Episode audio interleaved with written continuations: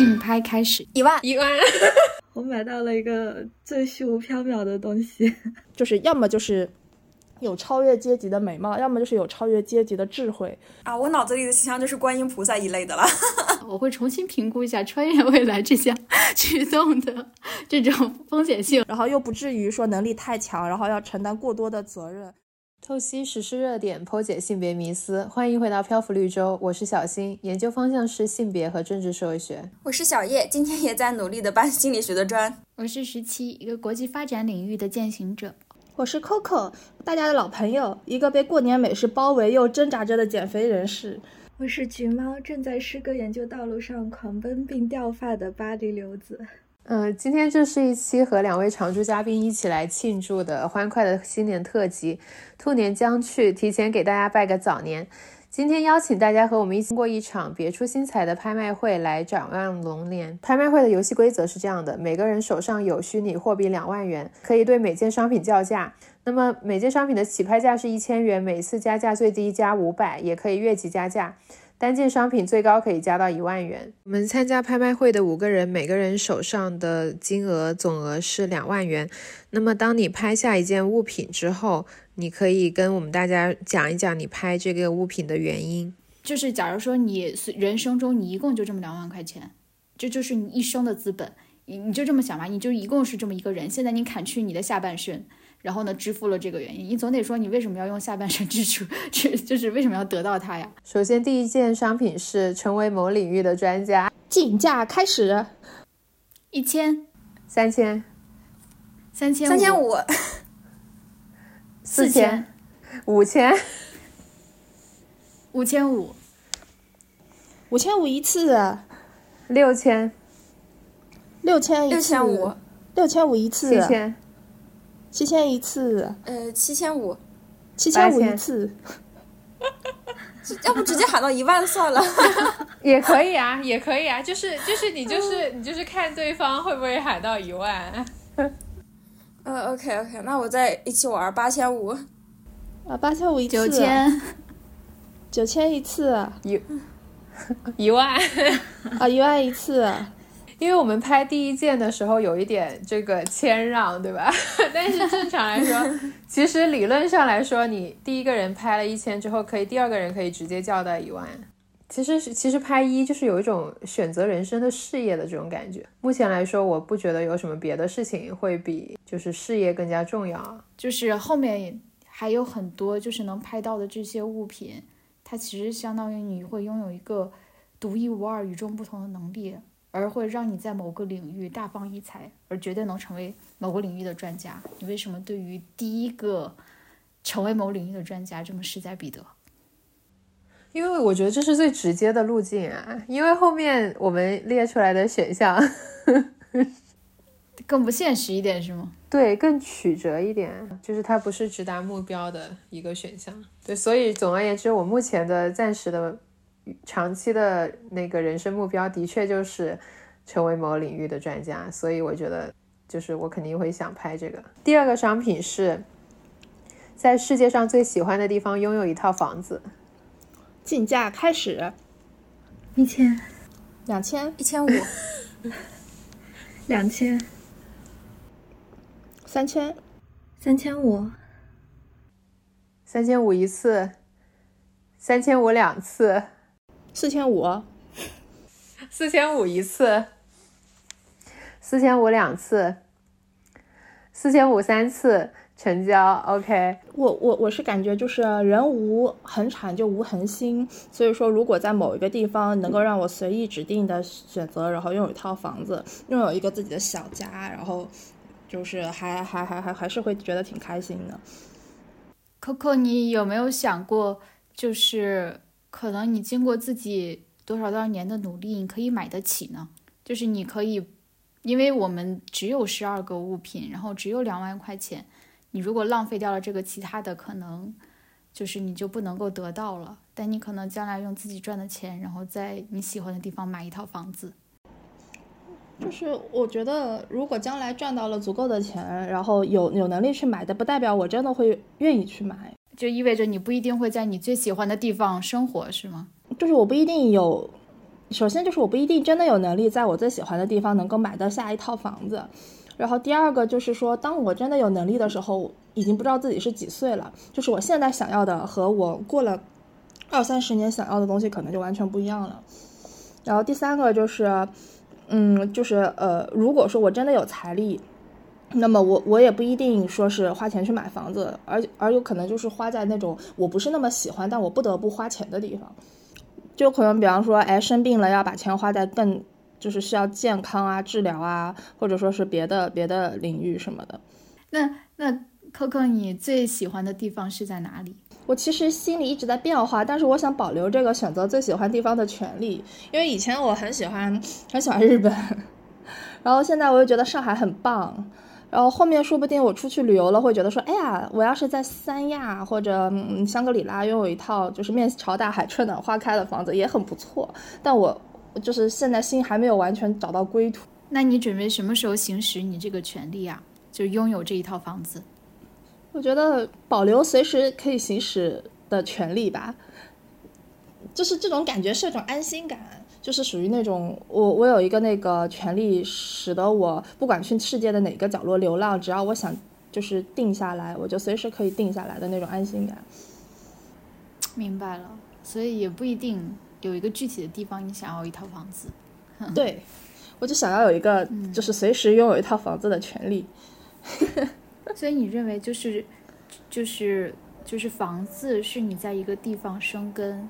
定居一个非常重要的原因吗？不是原因，而是保障。好，第三个商品是亲朋好友常常能相聚相见。竞价开始，一千，两千，两千一次，两千五，三千，三千一次，三千五，三千五一次，三千五两次，三千五三次，成交。我感觉我买，我买到了一个最虚无缥缈的东西。我觉得得看这个能力它赋予你的到底是什么。就是比如说这个常常能相聚相见，比如说是不是你，你只要想见，你就立刻可以见到他，就是某种程度上的瞬移。只不过这个双它是一个靶向的，就是只能你针对你的这个亲朋好友这一个范围。对我来说，可能它意味着一种机缘吧，一种缘分的感觉。因为大家都很希望能够永远和，呃，亲人啊、朋友在一起，但是每个人都有不同的人生道路、人生选择，然后就慢慢的，有的时候分散是一个很难抵抗的事情。那这个选项对我来说，可能就意味着恰好大家的人生道路都可以慢慢的又重聚、又汇聚到一起，然后。也可以一直相互陪伴下去，对我来说，这个是比较温暖的一件事情。那你你会就是觉得，比如说在前进道路上有一些曾经的朋友或者是亲人走散，是一件很值得遗憾的事情，是吗？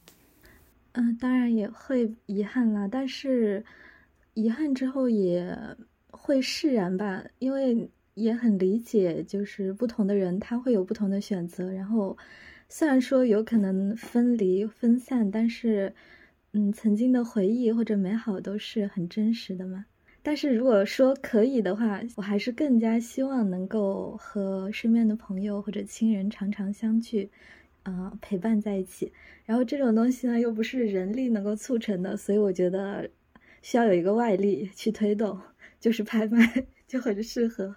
呃，就是这种相聚相见，有点类似于，可能你们本身没有什么想见的欲望了，然后因为已经在人生的这个不同道路上了，但因为这个超能力把你们强行的让你们见一面，然后聚个餐，类似于这种是吗？但是我想象当中不是见一面这种，而是可能大家都生活在相距不远的地方，然后有空的时候就可以一起出来喝杯茶这样的一个状态，嗯。嗯，相当于你，你觉得你拍到的是一个让这些人永远和你平行的，一起就是共同以差不多同样的步速行进在这个人生道路上，所以你们能够永远的陪伴彼此，成长的一种感觉，共同陪伴。那但其实很值得，嗯，是的。第四个商品是在人生中获得贵人相助。开始竞拍，两千、三千、三千一次，三千两次，三千五、三千五一次，三千五两次，三千五三次。感觉就是在自己的，就不管是事业呀，还是感情啊，还是生活的各个方面。我会觉得，就是如果有一个前辈，然后呢，愿意带你一下，或者是随便的用他的资源或者是人脉去帮你一把的话，你确实可以起到事半功倍的效果，而且会有一种安心感。就是你可能自己努半天力，你不知道努没努对，但是如果就是有一个这样的贵人，他十分相信你，然后呢又愿意推你一把的话，你可能很知道哦，我继续走这条路是对的。然后我接下来也一定能够得到一一定的成果，而且在这个过程中，相当于有一个人很认可你的，不管是才华啊还是能力，然后并且他愿意去支持你，我觉得这也是一种莫大的鼓励和认可，就既可以得到这种精神和社会评价上面的一种支持，然后另外的话还有实际的这种物质的支持。希望咱能找到个这样的导师，是真的。嗯，确实，哎，一个好导师，一个好老板，真的会让你身心愉悦，并且能够促使你持续的前进，对吧？你想，你每遇到一个坎坷的时候，一个人拉你一把；每遇到一个坎坷，一个人拉你一把。哇塞，这不就是相当于你有一个，你带了一个卦吗？对，但这个真的很讲到，真的很讲求缘分的。人跟人之间的这种磁场是很神奇的，有的人就是莫名其妙会喜欢你，就是你也解释不了为什么。OK，那接下来是第五个商品，拥有互相支持的爱人。开始竞拍，四千五，五千，五千五，六千，六千一次，六千两次，六千三次。我接连拍下，我觉得爱人不必说，就是如果人生的话啊。比如说，我们生命中会出现的一些角色，父母、爱人、子女、亲朋好友、师生等等，然后老板这些等等一系列的这种角色中，我觉得可能互相陪伴的最久的是爱人，因为父母和子女和我们有年龄的这个差异，所以他只能就是他必然只能陪伴你人生的一定的道路，然后和你一路扶持下去的。然后关系最亲密的也就是爱人，然后呢，这个这个货品它其中有一个是互相支持的。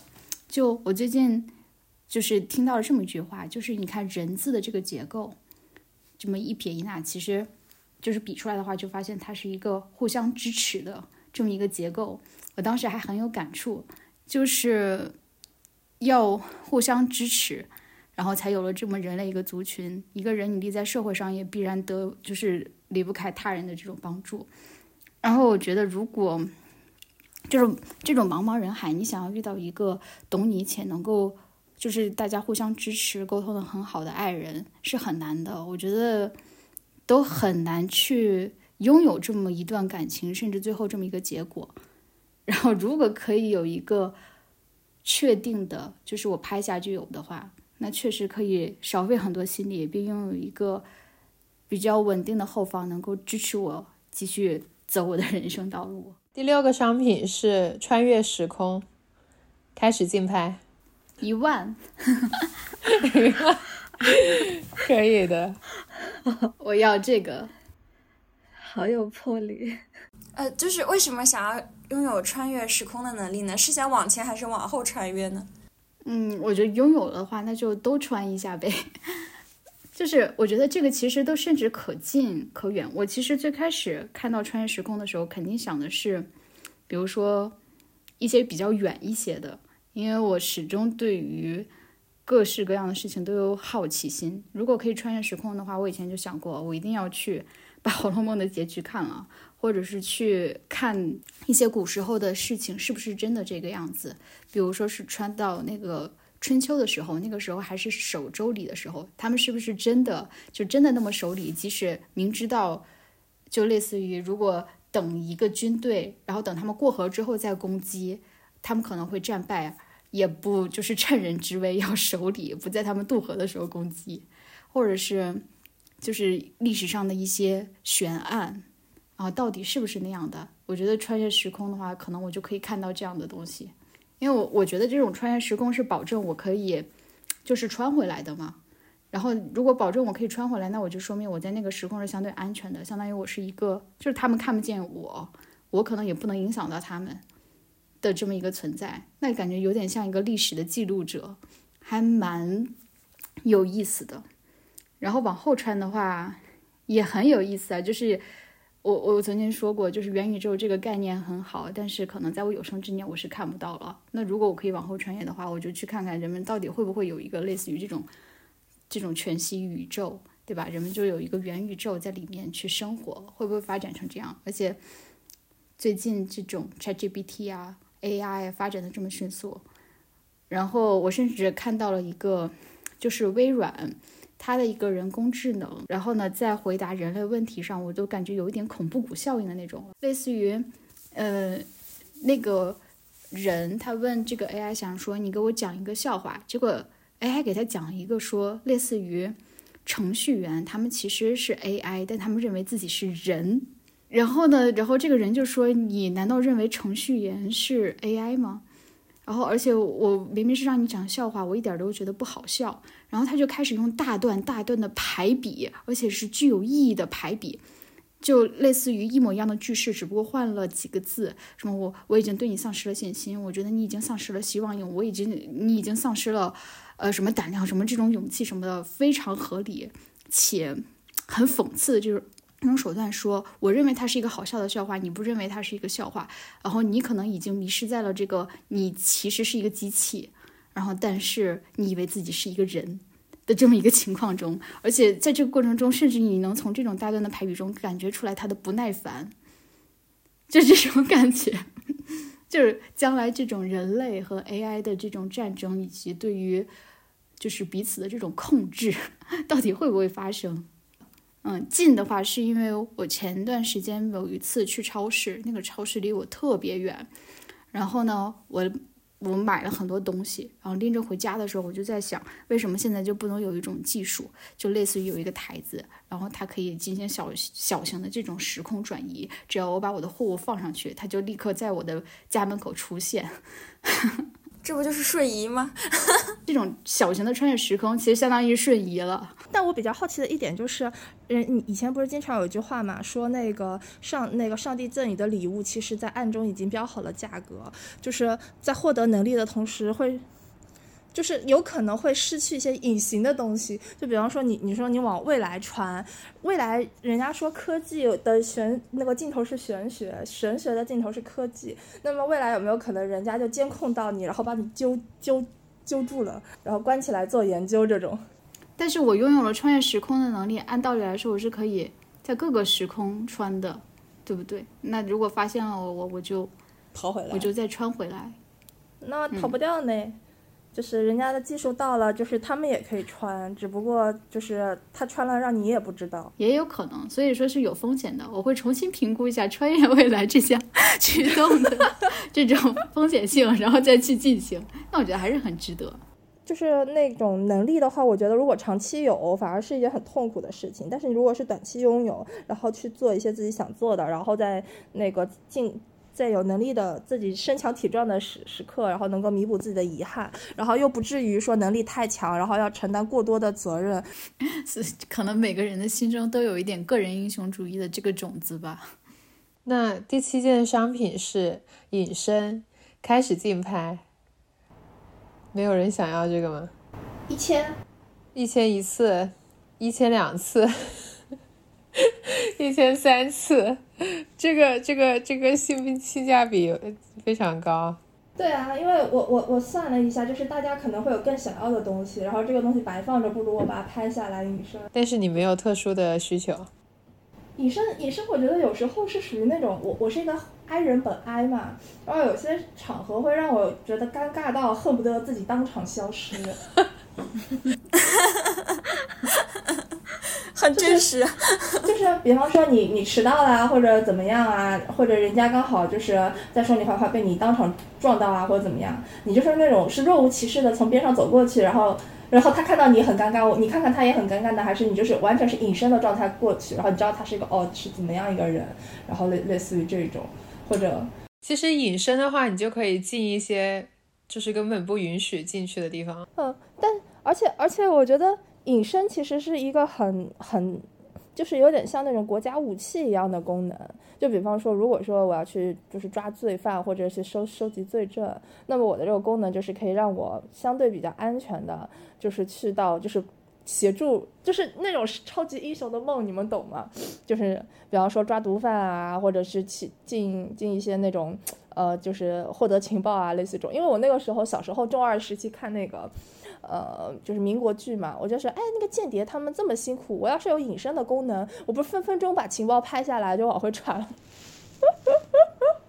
那问题是，现在的科技是比较发达的呀，就你的身体只要还在那里，能检测到你的手段是很多的呀。就不像以前那样啊！我觉得，如果你说我想在公司聚餐的时候，或者说我想在公司打卡的时候消失一下，我觉得这种是可行的。但是，但是在现在科技下，如果你想进入高度保密的地方的话，是不太可能说单单一个隐形就可以做到的。所以，所以这个隐身的点就是在于说，它只是单纯的看不见，还是说它就跟空气融为一体，你摸也摸不到，然后红外线也照不到。还是什么？那不就变鬼了吗？就 是就是就是变成鬼一样的状态啊！对啊，就变鬼。比方说，我拿拿不拿不了，就是具体的那种东西，但是我可以穿穿过墙啊，或者怎么样啊，类似这种。这个隐身是不是可以理解为消失啊？就是用任何检测手段都检测不到你，相当于你这个人在世界上消失那么一段时间，然后你想回来的时候你再回来。嗯，但估计你还是无法穿墙的。好。第八件商品是拥有三年的超能力使用权限。开始竞拍，一千，一千，两千，一千五，两千，两千五，三千，三千五。为什么这么多人跟我抢？呃，五千，五千一次，五千五，五千五一次，六千，六千一次，六千五。六千五一次，七千一次，七千两次，七千三次，可以。小叶终于拍到了第一件商品。是的，就就就是觉得想要体验一下超能力的这个使使用吧，对对，就是小小时候谁还没有一个超人梦呢？是你想要什么样的超能力？什么超能力？就是那种读心呢，还是那种快？快速记忆呢，还是说，比方说，就是穿穿穿梭三年内免费穿梭呀？还是说，哎，你可以变成一只猫或者一只鸟啊？嗯，我不想要读心的能力。如果读心的话，每个人心里都挺阴暗的，我心里也挺阴暗的。嗯，这这个这个完全不是一个 blessing，而是一个 curse。嗯，我不知道哎，就先保留一下吧。嗯。也也许可能就是很简单的，能够让我每天回家吃饭的能力，也可能根本不需要这种能力。如果说三年里面你可以就是就是听懂世界上任意一门语言，我觉得这三年的这个使用权限也非常的值得呀。如果只拥有三年这个能力的话，那也是不痛不痒的一个东西。就是你你可以用三年的这个时间，然后就是学会。我觉得不可能，就是。你长到成人了，你通过学习，你很难达到说掌握十几门语言到母语者的水平。那人家讲这个语言从小讲到大，对吧？还拥有神经发育的这个先天优势在里面，就是语言敏感期学的语言，你怎么能跟人家去比呢？不可能的，你学三年你是达不到这个程度的。你勉强能达到一个日常沟通交流，然后能写简单的文章的水平吧？嗯。我觉得，对我先保留一下吧。就也许，就是也也许某一个时刻，我会很想要一个能力，比如说，呃，想要能够治愈疾病的能力，对吧？如果说在日后的人生当中，我可能需要使用这样能力来拯救我的亲朋好友和我自己，嗯，但在那个时候，我觉得这种能力就会是非常重要的。嗯，就就算只需要三年，我觉得也很很可贵了。对，对，是的，所以。对我，我倒其实觉得，对于另外那些东西，我觉得都是身外之物，可能想要也可以，不想要也可以。但是，能对这种能在关键时刻起到作用的超能力，我还是会想要的。那我觉得小叶其实是他相当于给自己有了一个应急的能力，比如说在某个时间段，你特别特别想要做成某个事情，然后你就用这个超能力做一下这个事情。对他这三年，他其实可以是任意的能力，比方说可以挽回一些遗憾啊，或者自己很喜欢的某一个人，就是突然出了车祸，你可以回到过去去提醒他，就是去补救一些遗憾什么的。小叶拍的这个更像是一个，它都不是一个三年的使用期限，它更像是一个瞬时，就是在某个你特别特别想要有想要改变，但是你却无能为力的时候，然后你启用这个，它不一定说我这三年都可以干这一件事，你可能就是当下需要那个力量，然后让它持续三年。对，我觉得好像是拍下了一颗后悔药。对，其实这个嗯很好。有一点三年的后悔药。我一开始你们没有人想要这个选项，但是等喊价的时候都跟我抢。来第九个，免费的全球旅行，竞拍开始，一千一千，一千五，一千五一次，两千，两千一次，两千五，两千五一次，三千，三千一次，三千两次，三千三次。恭喜小叶再次获得。我我我就是一个哄抬物价的人，对你就是来给我捣乱的。因为我感觉大家都想要。Coco 今天上一把自己想要的被哄抬物价，也不是，就是被人哄抢了之后，开始报复社会。就是把你们的本金都用完，后面你没有东西可以跟我抢，笑死！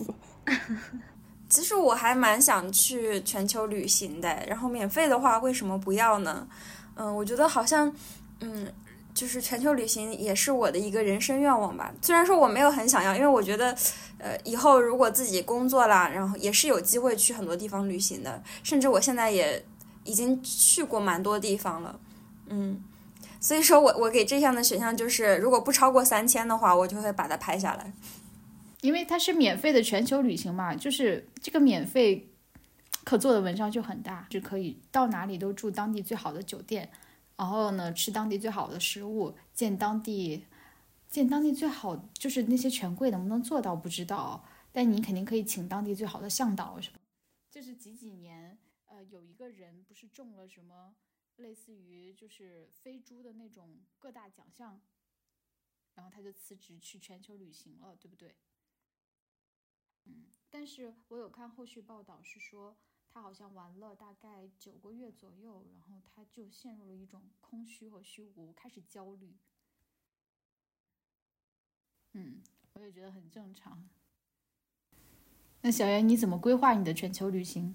我觉得可能会在我有空的时候吧。我如果在国内就业的话，我觉得应该是不太可能了啦，就是不太可能有几十天的年假。但如果说能在，呃，就是说像我现在在荷兰，能够在荷兰找到一份工作，先工作几年的话，每年会有三十天的年假嘛，差不多。那可以趁这个时候去全球旅行，然后也可以获得比较充分和愉快的体验。但我觉得不太可能说我一次性就是一直旅行，然后旅行个三四年，我觉得旅行也很累哎。对，我也觉得，就是不连续的，这个是吗？对，不连续的，可能就是每年去个几十天这样子。那其实相当于就是，如就是他包了相当于你一辈子的这个旅行费用，对吗？对，类似于这种。十，完成一本最想写的书，竞拍开始。一千，一万，哇恭喜橘猫，一万获得了完成一本最想写的书。哎不是我我我好好奇采采访一下，就是橘猫是想好我，橘猫是想好那个一开始就喊一万的，还是属于因为听到了我喊一千，觉得有人抢，然后就喊到了一万？呃，我一开始就想喊，嗯，就是这个其实属于我觉得就是拍卖会的最高形式，就是实现人生理想。对我来说，这是我一直以来想做的事情，大概持续了至少有十几年吧。这本最想写的书是什么呀？我也不知道啊，就是我感觉就是想写书。对 对对，但是不是十几年你想要，嗯，就是嗯十几年想写，但是呢，总是觉得它不是一个写出来的话，并不是自己真正想说的话，或者说词不达意，类似这样的意思。我觉得一个真正的书，它永远在完成的过程中吧，可能要花费很长很长的时间。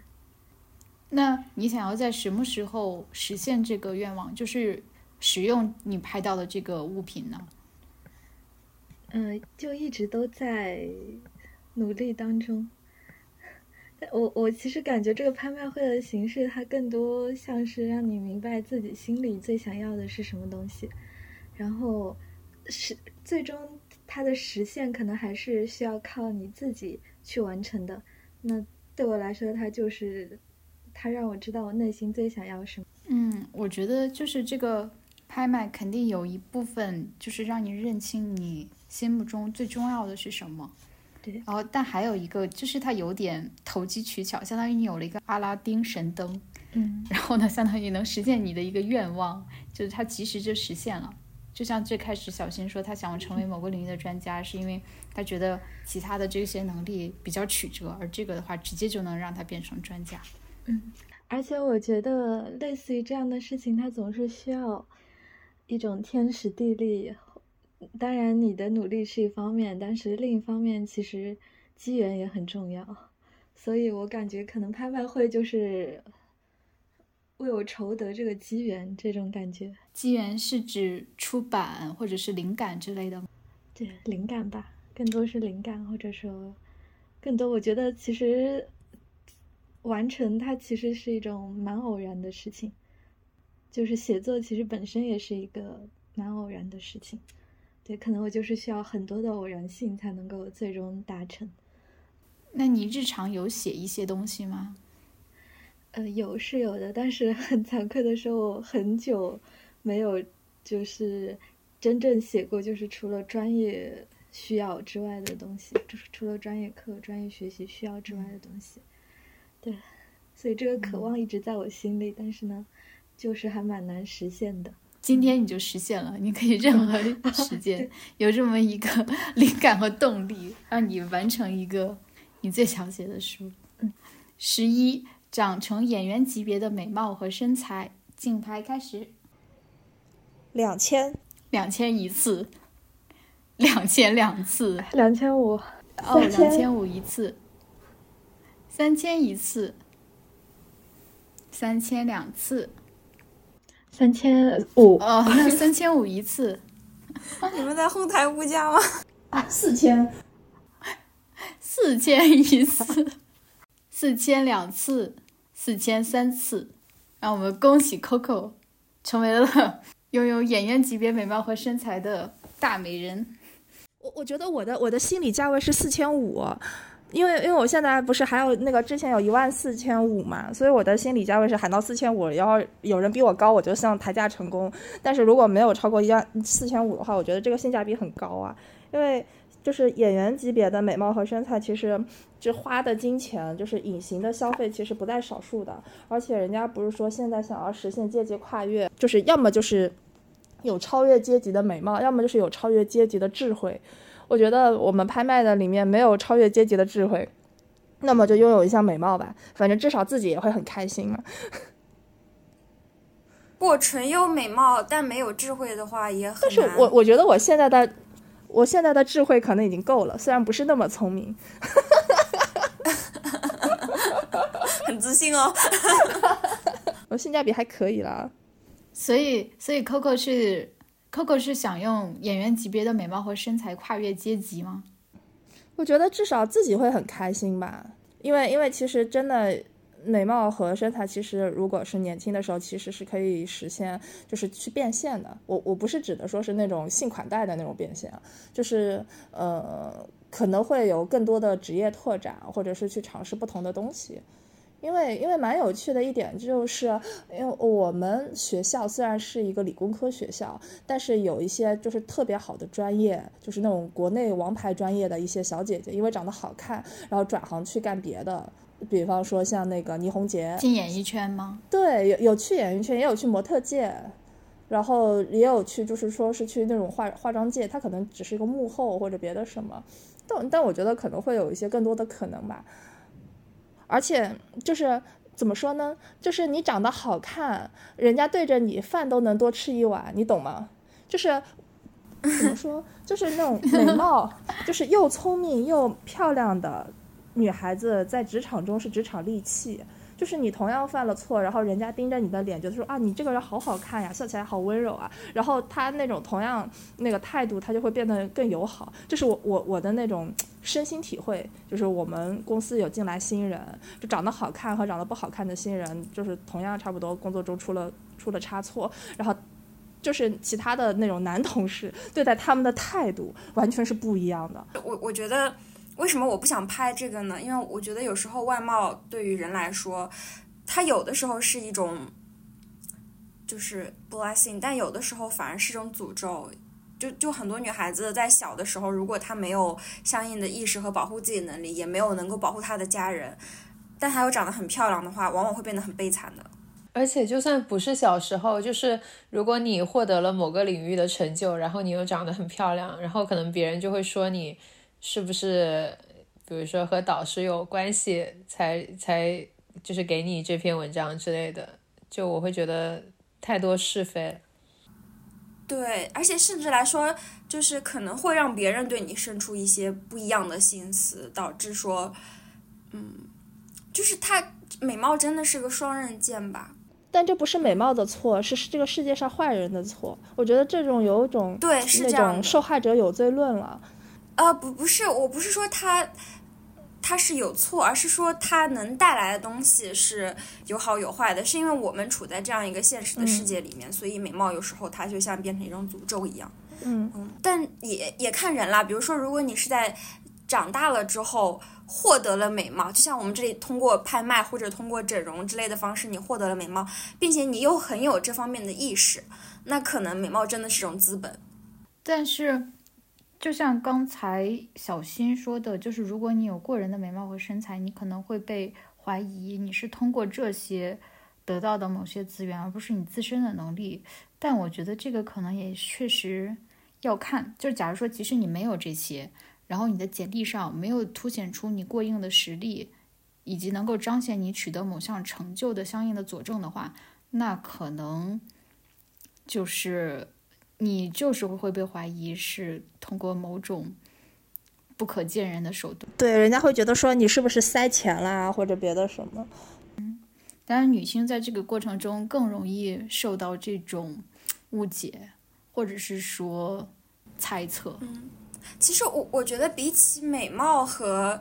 呃，身材的话，我更想要的是就是招人喜欢的能力，就像就像那个十七之前拍的，就是想要在人生当中获得贵人相助。其实首要的一点就是说，这贵人他得喜欢你，对吧？他才会呃愿意为你去出钱出力，就是就是为你去付出资源。那相比来下，我觉得让人喜欢的能力，比起单纯的美貌和身材，是更值得拥有的一个能力。对于我来说。就是招人喜欢，他不是那种就是性缘关系上的招人喜欢，只是说别人会觉得你这个人很有亲和力，很愿意跟你做朋友，然后或者说很愿意帮助你。哎，我突然又想到了一个那个，就是那个王尔德的作品，不是说道林格雷嘛？说这个主角就是因为有过人的美貌，但是如果他真的就是自己是愿意就往善善的一面去发展的，他未必不会获得幸福，就是还是要看自我选择的。就是这种被人喜欢、被爱的这种能力，让我想到了小的时候看过的一部动画，叫做《叛逆的鲁鲁修》。你们有看过吗？这个我知道，我知道。他和朱雀 CP，对，里面有里面有一种超能力，它的名字叫 Gears，就是故事的主人公鲁鲁修，他的超能力的话，就是可以下达，就是让任何人服从他的能力。也被称为王的能能力，然后他通过这个能力做成了很多事情。然后你们有记得其中的女主 C C，她最初，嗯，她最初获得的就是 Guess，就是被爱呀，就是被周围的所有人喜爱。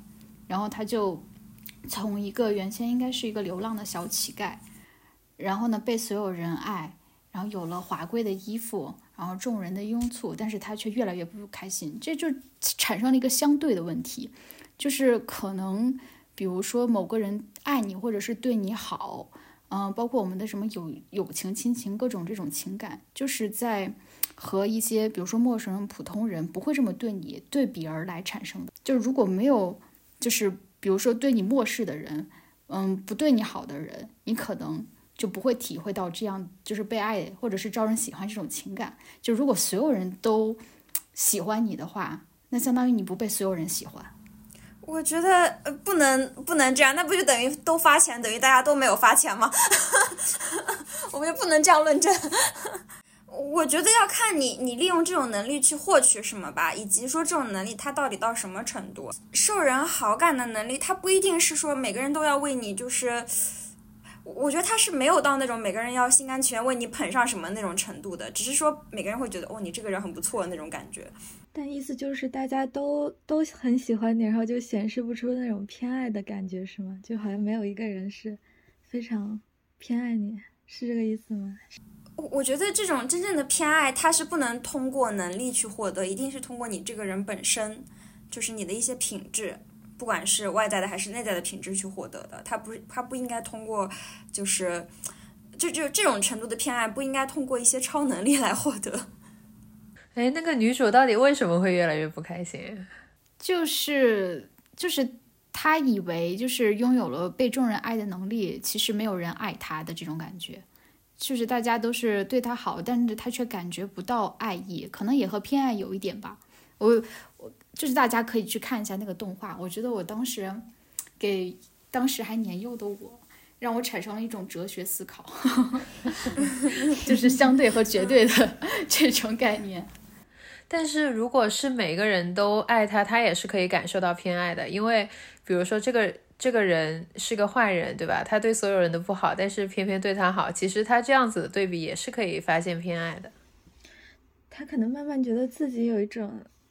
有一种，就是像流失了价值感一样的感觉，因为不管他做的好还是不好，大家都一样爱他，那他就会可能会感觉到，嗯，他的一言一行好像对其他人没有任何影响，他慢慢就不知道自己的存在到底意味着什么。有可能是这种的，但就是当我说就是招人喜爱的能力，就是可能更接近于生活中那种真的很招人喜欢的人，而不是指这种已经到就是你可以。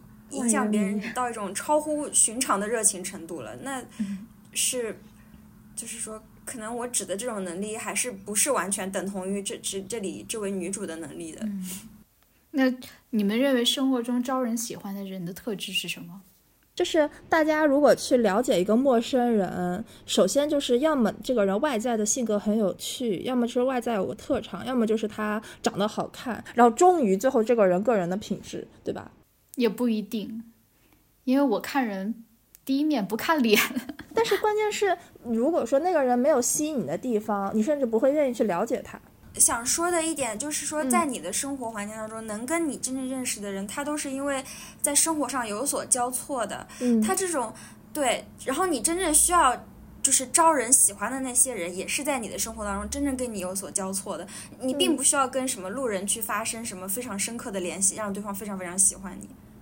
嗯，那倒也也没毛病，就是因为你要获得招人喜欢的能力，你肯定是就是，如果你不是就是莫名其妙获得的话，那你应该是呈现出了某种特质，所以招人喜欢吧？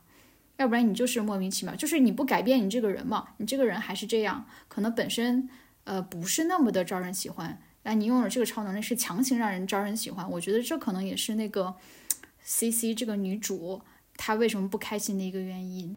因为他不知道自己被喜欢是人家真喜欢他，还是因为他的能力喜欢了他，是吗？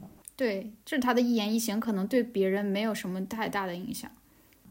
对，大家可以说一下什么样的人可能会让你感到喜欢呢？有趣的，对，有趣，然后善于活跃气氛，并且能够，我觉得，呃。就比如说别人说一句话的话，他不让话掉在地上，而是哦接下来，然后呢继续。你需要一个捧哏的，就是能，也不完全是捧哏，就是他还能返回去，然后呢将对话进行下去，就总有话聊那种感觉，我觉得就会招人喜欢吧。呃，我是想说，我喜欢温柔而强大的人，就是他有力量，但他不滥用。不，有一点点抽象，就是你说温柔而强大，我都没有办法想象出什么人是温柔而强大的。啊，我脑子里的形象就是观音菩萨一类的了。为什么？也也不是，也不是，就是嗯，可能是类似于说，你在这个社会上有很多的资源，但是你不滥用你自己的权利，然后你是一个真正的以心中的善良的准则为行为准则的人。我觉得不存在这么这种人。我说我喜欢这种人，不代说不代表说这种人一定他存在于这个世界上，只是说他是我会喜欢的类型。嗯，可能纸片人是吗？也也不是纸片人吧，他只是一种理想的人格，就是他有权利，但他不滥用。但如果这样子的话的话，那岂不是你在这个社会上找不到这样一个社会上的人都没有你这种招人喜欢的品质？也不是说你一定要强大到像观音菩萨那样才可以招人喜欢吧，而是说，当你拥有比如说比别人更多的东西的时候，你要意识到自己拥有的这一些，然后去发自内心的尊重他人，而不是滥用你手中的权利。但我反而会觉得这种特质有的时候会反而会招致不喜欢。对你明明有能力，你为什么不去，比如说救救我们？类似于这种。我是说不滥用，但是没有说不用啊。我说。在学生跟导师之间，导师是更有权利的那一个，但是导师不去滥用说“我我是你的导师，我想怎么样就怎么样”，而是说我真的尊重你作为一个独立的个体，然后能够比较对对方有，能够为从对方的角度来为对方去着想，就是这种。因为权利它就是每所权利它不是一个绝对的概念，而是一个相对的概念，它是存在于人跟人之间的关系当中的。那每一个人都有可能处于处于权力的上分。每个人有可能处于权力的下方。当你处在权力的上方的时候，你不去滥用这种权利就可以了。比如说，像我们出去的时候，如果我们出去吃饭，有的人会觉得说我是消费者，然后他就趾高气扬的去指使呃服务员。但是有的人他就不会这样做，他会觉得说你也是劳动者，然后很尊重他的劳动。这就是每一个人他不去滥用他手中可能存在的权利。就。因为它的范围有点广泛，比如说作为一个消费者，你尊重服务员的劳动，我甚至觉得这是一个有素质的人大家都会做到的事情。就是即使有，就是我觉得大部分人都是这么做的，只有少部分人可能才会什么逞强斗狠啊，或者是跟服务员甩脸子。所以说，如果一个人就是比如说他尊重服务员的劳动，嗯，你会觉得他招人喜欢吗？但我我我我觉得是说，你保保持礼貌素质和你发自内心的尊重对方是不一样的。对，有的人他可能表面上很有礼貌，但他打心底就觉得说我们是不平等的个体。但是在菩萨面前，他是没有分别心的，众生都是平等的。所以为什么说观音菩萨可能是我脑子里想的那种特别招人喜欢的形象？十二，我的 CP Happy Ending。竞拍开始，我能反向竞拍吗？负负一千？为什么？为什么要负一千？你你的 CP 到底经历了什么？就是我觉得，就是 CP 他们的人生不应该因为我喜欢看他们在一起而被我干涉的在一起，而是他们真的互相相爱，然后然后在一起。嗯，哎哎，嗯，结束。嗯，哪哪怕我的 CP 是是二次元纸片人或者电视剧里的 CP 呢？呃，也我觉得就是如果真的不合适，也也不那啥。因为我小时候其实还挺喜欢那个林黛玉和贾宝玉这对 CP 的，但是长大了以后，我觉得林妹妹不嫁给贾宝玉也挺好的。哎，这真的是你，你带给了我一个全新的角度。但其实我我我发现我现在其实并不需要这个选项了，虽然这个选项是我写的，对，因为我的 CP 真的太偏你了。流流拍吗？一千块钱给你啊。我我其实其实想问 Coco，你刚才就是。反向竞拍，相当于你是为了拍你的 CP bad ending 吗？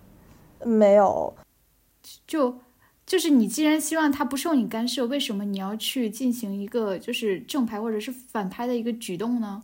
反拍是属于不光不受我的干涉，也不会受其他人的干涉，就是他们不管是 happy ending 还是 bad ending，都是属于出自他们自己内心的，就是。就是真的最真实的感受，然后也不会受到就是外外界一些社会性的因素，然后导致的就是那种结果。那你其实还是应该正拍啊！你拍下来不去使用的话，不就没有人能影响你的 CP 了吗？哦，有道理啊，那我签，喊价。十七，你不要这样。未来你可能会有新的 CP 啊，你希望他们啊 happy ending 吗？哎呀，这个再说吧，反正我现在就是很幸福的一个状态，我现在两对 CP 都 happy ending 了 我的天这是有生之年呐。那那这个就一千块钱由 Coco 拍得了，对，有 QQ 派对，并且不使用，让他的 CP 能够不受干扰的生活下去。十三活到一百岁的时候还能保持健康。竞拍一万开始，一万，一万，一万，我怎 么会这样？掷骰子，来，我们来来群聊掷骰子。谁的点数大，谁拍得得了。我为什么掷出来一个一呀、你你这就是你这没有，你这你不是你这没有转转的特效啊，这就是只是一了呀，不是应该有一个转的特效吗？等一下，我我自己还没找到那个。呃我我我想说那个骰子，我第一个掷一，第二个掷五。这个是正常，对啊，叶子自己手气掷了一，不能不能说是我给他的。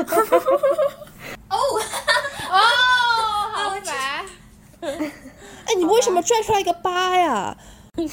对啊，怎么会有个八呀？离谱！对呀，不对，不是我，我是搜的那个表情包，我是搜的。你这是表情包吧？这不是骰子吧？这是一个表情包吧？我这手气真的不好，我跟你说，我从小到大手气都不好。说一说，就是就是我可以到一百岁都做专家，对不对？而你且对做专家真的好执着。对吧？你看，我既然是，如果我是做专家的话，那我肯定能拿到很多研究经费。那我这个什么全球旅行啊 什么的，这些都不是在话下你。研究经费不能全球旅行，对，研究经是有多费不能用于别的 用途、啊。热爱工作。对呀、对我热爱工作，我热爱工作。对，热爱工作到一百岁还想工作，而且专家本来就是可能工作时间比较自由，所以我觉得业余时间，比如去国外开开会什么的，也是很正常的。总而言之，我是觉得活到一百岁可以让人生保留很多可能性。也有可能我到六十岁我就不做专家，我去干点别的也可以啊。那你有想过，就是就是如果假如你的这个朋友啊，他们都活不到一百岁，然后或者都不健康了，到时候只有你健康的，然后活到一百岁，会不会觉得稍微有一点点，嗯，微妙啊？不会，我希望我的朋友长命百岁，但是呢，就是说万一遇到这种情况，我觉得读书和旅游的时候，我也没有想一定要有个旅伴。嗯，它不是旅伴，就是虽然说就是活到一百岁还保持健康是一件很好的事情，但是它同样也是有别于常人的。一旦你异于常人，且这种会在外在表现出来，你可能就变成了一个怪咖，别人可能就不会做你的朋友了。怎么？为什么？比如说到了八十岁，大家或多或少，对吧？身体有一些问题，然后大家可能交流一下，哎，我们到时候的话题可能就变成了，哎，我这就是最近关节疼了，我可能做了一个什么手术，最近在吃什么保健药。小新说，我完全的健康，这不是很好吗？我们知道大家都羡慕死了。我会保持低就是调啊。我们知道，就是我们知道，就是他用，就是他参加了这场拍卖会获得这种能力的，我觉得是可以的。但是其他人，假如说不知道他参加了这么一场拍卖会，怎么会呢？那他他并不是永葆青春了呀，他只是健康呀。有的呀，是有那种老人的呀。就我我我的我的长辈，我的我的外公外婆都是这样的，他们去医院检查啥毛病都没有，就活到九十多都，是有这样的人的呀。但是如果他因为我健康而疏远我，那我也不关心他呀，对不对？怎么我我真的我不懂，怎么会因为说你朋友很健康而疏远你呢？我不理解。一般来说，你有这种健康的朋友，你还要嘿嘿笑两下了，因为你万一到时候去个医院还需要他陪一下了。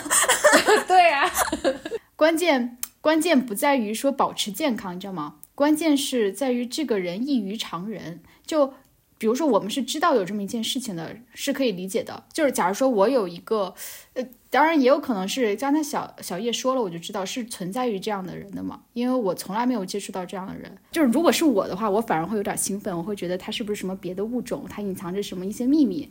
我还觉得蛮刺激性的，但是经常会有这样的电影情节嘛，就是一个人他可能就是呃，经常有一种什么超能力，比如说他的皮肤能很快再生，然后他能够永葆健康，什么他不老什么的，他就很容易成为一个人群中的那个异类，然后呢就没有人去理他。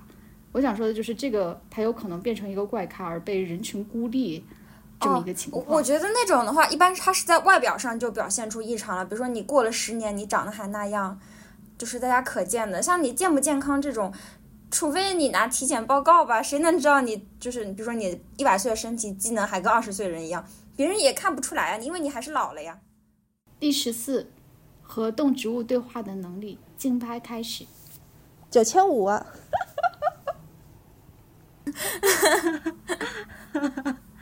好的好的，给你给你。九千五一次，没有人跟我抢九千五两次。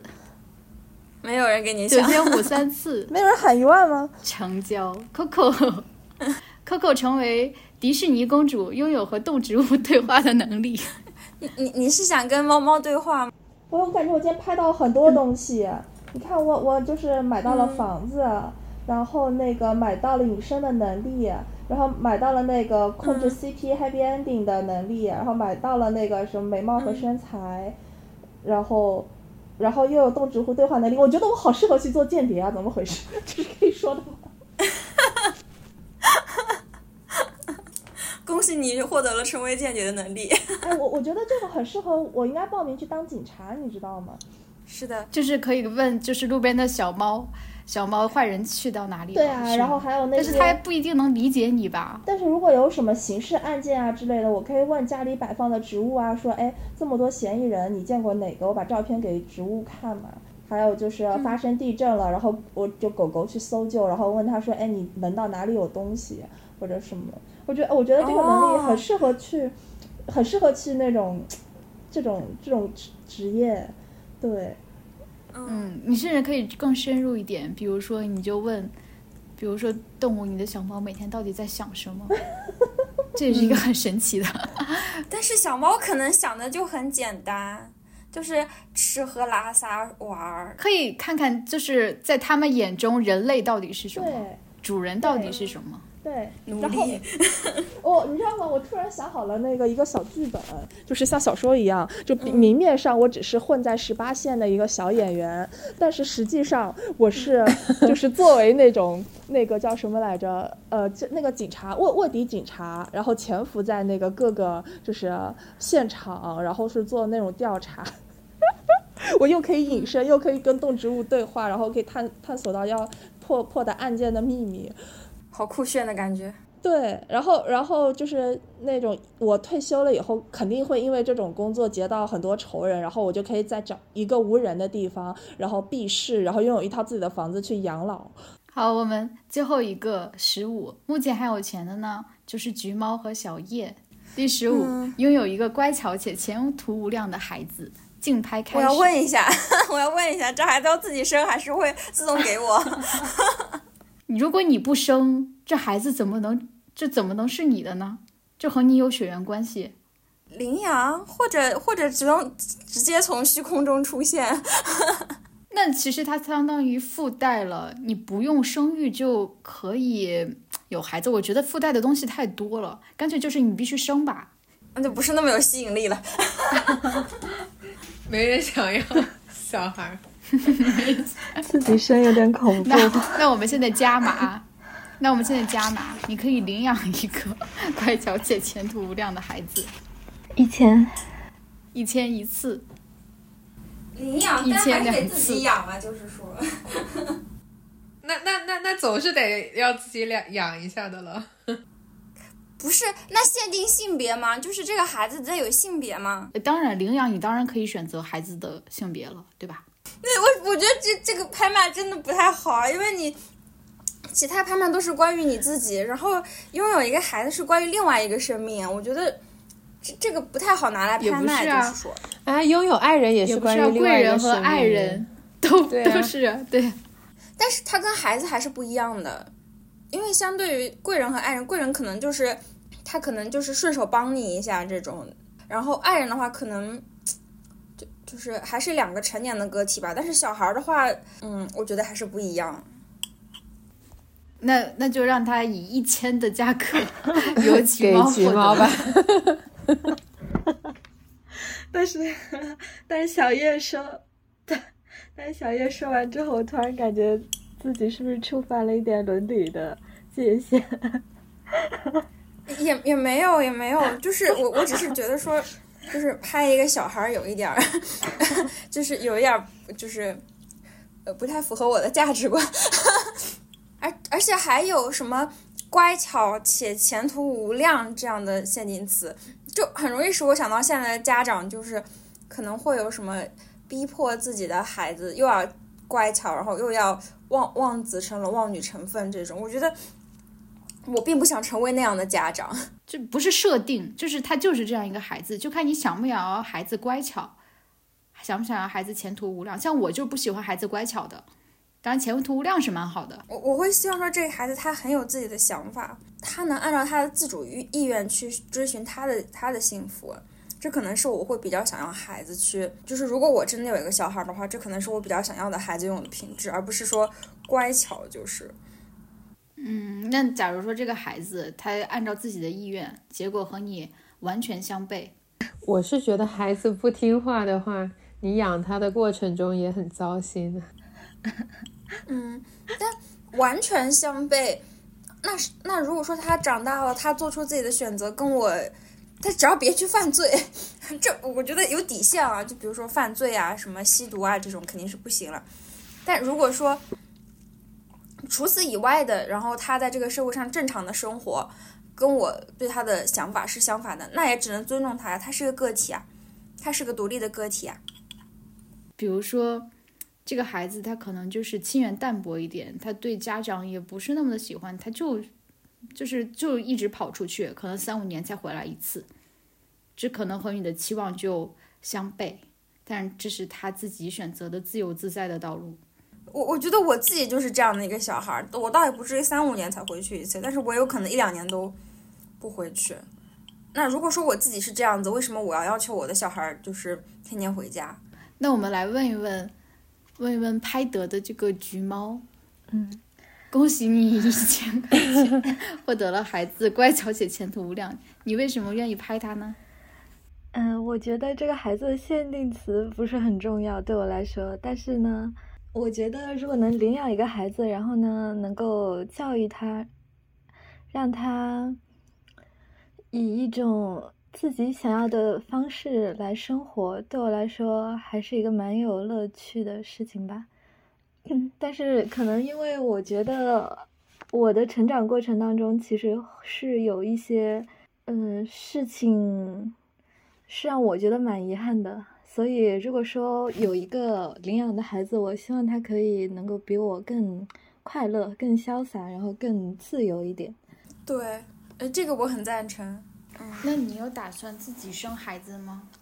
自己生，啊目前没有这个打算，因为我觉得这也属于一种很独特，可能也是很有乐趣的一种人生经历吧，就类似于养成那种感觉，但是未必你要把自己的那种价值观灌输给他，有可能你在跟他共同成长，就是你在看一个小孩子如何长大这样一个过程。